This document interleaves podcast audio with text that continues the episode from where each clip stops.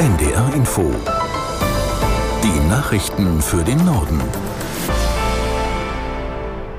Um 14 Uhr mit Benjamin Kirsch.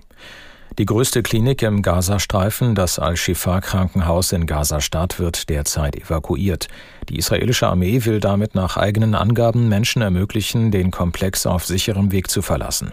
Medizinisches Personal berichtet dagegen laut Medien, die Evakuierung sei vom Militär per Lautsprecher angeordnet worden. Aus der NDR Nachrichtenredaktion Mareike Markosch. Den Vereinten Nationen zufolge befinden sich in den Gebäuden sowohl Patienten als auch Menschen, die Schutz suchen. Viele Patienten können aber wohl die Klinik aufgrund ihrer Verfassung nicht verlassen. Deshalb bleibt laut Militär auch medizinisches Personal zurück, um sich um diese Patienten zu kümmern. Israelische Soldaten sind seit Tagen in dem Krankenhaus im Einsatz. Die Armee wirft der Hamas vor, unter dem Gelände eine Kommandozentrale zu betreiben. Gestern wurden Videos von angeblichen Tunneleingängen auf dem Klinikgelände veröffentlicht. Auch im südlichen Teil des Gazastreifens hat die israelische Armee offenbar ihre Angriffe verstärkt. Palästinensische Medien berichten von einem Luftschlag auf die Stadt Khan Yunis. Mindestens 26 Menschen sollen ums Leben gekommen sein. Das UN-Kinderhilfswerk hat angesichts der dramatischen Lage von Kindern und Jugendlichen in der Ukraine zu verstärkter Hilfe aufgerufen. Minderjährige seien von den Folgen des russischen Angriffskrieges auch seelisch schwer belastet, sagte der Geschäftsführer von UNICEF Deutschland Schneider dem Kölner Stadtanzeiger. Viele litten unter Angstzuständen und Depressionen. Mit aller Vorsicht schätze man die Zahl behandlungsbedürftiger Kinder und Jugendlicher auf 1,5 Millionen.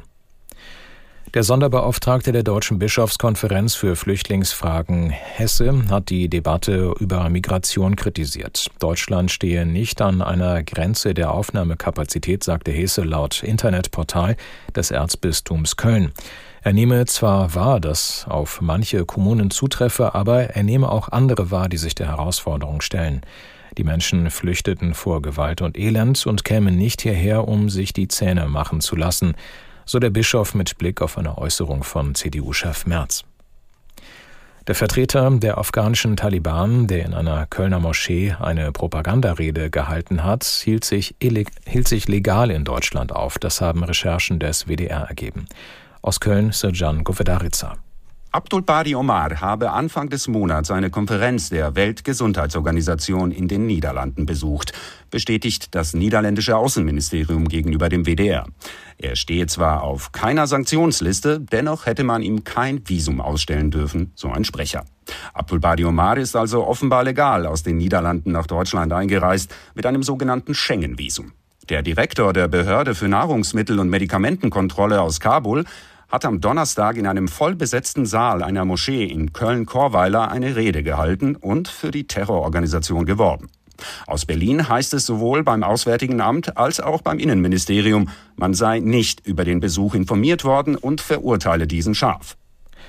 Die Rakete Starship des US-Raumfahrtunternehmens SpaceX soll in diesen Minuten vom US-Bundesstaat Texas aus zu einem zweiten Testflug starten. Mit einer Höhe von 120 Metern ist sie die größte jemals gebaute Rakete.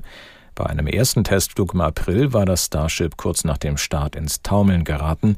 Mehrere Triebwerke fielen aus. Daraufhin ließ SpaceX die Rakete in der Luft explodieren. Das waren die Nachrichten.